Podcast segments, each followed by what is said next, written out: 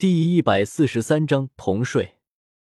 红雪一行人回到临水镇的时候，雪已经下得很大了。几人回到后院，换了衣服，烤了一阵子的火，才渐渐暖和一些。红雪向众人宣布了，分店已经都准备好了，开春后装修一番，铺上货，就可以直接开门做生意了。大伙听了都十分的高兴。已经有人报名说跟着红雪一起去分店了。红雪让众人好好干活，多备一些成品，免得到时候分店开张后货物紧缺。回到办公室里，红雪查看了一下近几个月的账目，营业额逐渐上涨。大致算了一下，这一年除了工人工资、原材料费用等开支，净利润居然有两千多两银子。这还没卖多高的价钱呢，等明年去了县城，售价往上一抬，弄不好赚的还要多。想着想着，红雪的心里就越开了花，舒适的日子又回来了。呵呵，就这样，女工们忙着赶工的时候，红雪却忙着数自己的银子。当初那些资本家的嘴脸就是这样的吧？这样一想，又觉得自己太过分。打算划出一百两银子为工人们发年终奖，还好自己当初分了若干部门，每个部门只派了管理者。如此一来，普通工人的奖金是第一个等级，部门管理者的是第二个等级，方式、林氏这些每天都在为铺子打算的是第三个等级。这样算下去，红雪有些为难了。赫连月末的年终奖要如何算呢？他平日里有在铺面里帮忙临时卖衣服，也有帮着厨房劈柴挑水，还担任铺子里的总设计师一职。到底发给他多少奖金比较好呢？正惆怅的时候，当事人就进来了。赫连月末拉着云懒，云懒的手里拿着一团雪，眉眼含笑，看来这父子俩刚才在楼下玩的很开心。就这点账目，你进来这么久还没算好。要不要我帮你算啊？月末让云懒自己在房间里玩，他自己则凑到红雪跟前看起了账本。红雪一把夺过账本，说：“账目早就算清楚了，我正打算拿出一百两银子给工人们发年终奖呢。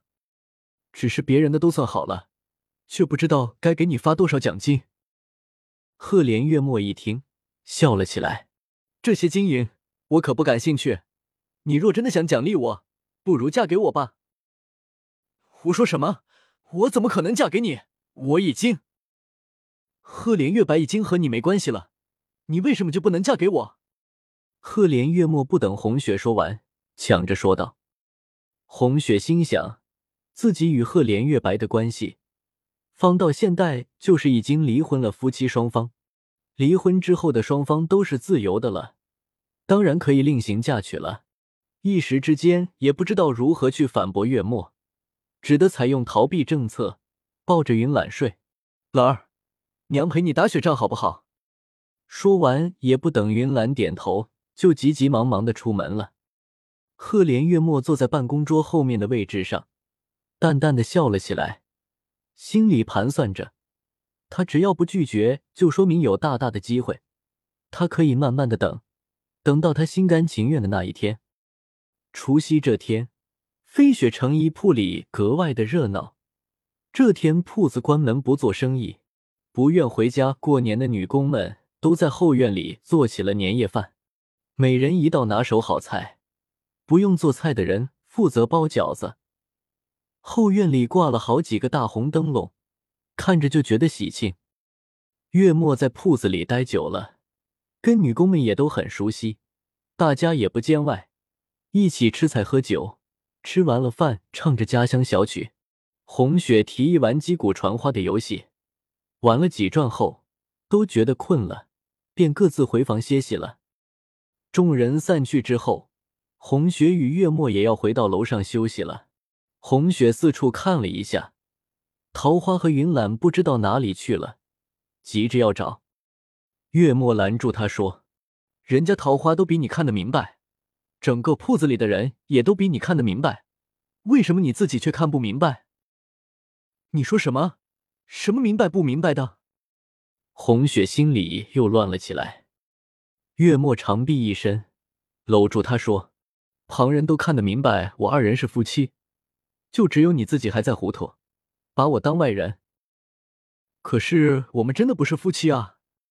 红雪被月末绕得有点乱了。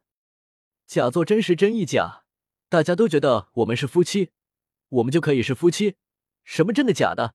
但求本心就好。月末说着，越离越近，眼看着就要吻上来了。红雪一个用力推开月末，噔噔噔跑上了楼。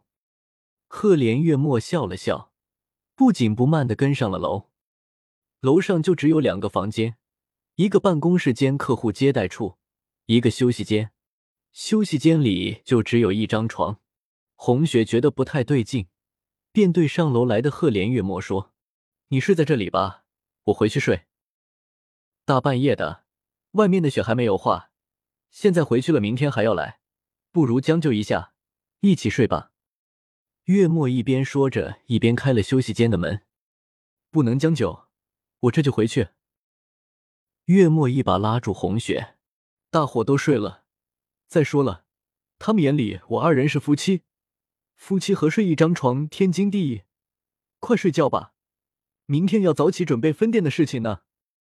把红雪拉进了房间，然后关上了门。插好了门栓，红雪的脸开始烫了起来。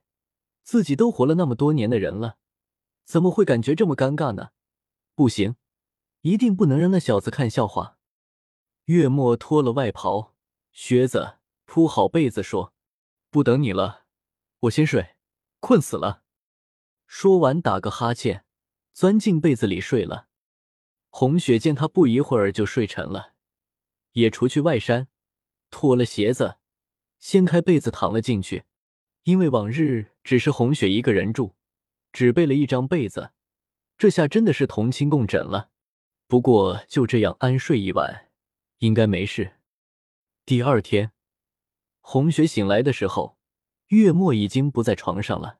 床头放了一个托盘，托盘上放着一套崭新的衣服。红雪一阵好奇，打开衣服，觉得有几分眼熟。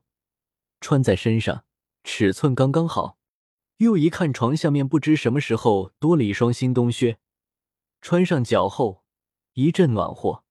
关键是大小刚刚好，很合脚。可惜没有镜子。红雪准备都楼下的铺子里照照镜子。女人多半是爱美的，红雪当然是不能免俗的。这时门开了，月末走了进来。上下看了几眼，红雪露出了赞赏的目光。看样子还不错，总算没有枉费我几天的功夫。红雪有些不相信，这身衣服不会是你做的吧？天哪！曾经的莫将军，后来的莫丞相，拿着绣花针，一针一线缝衣服的样子是什么样子的？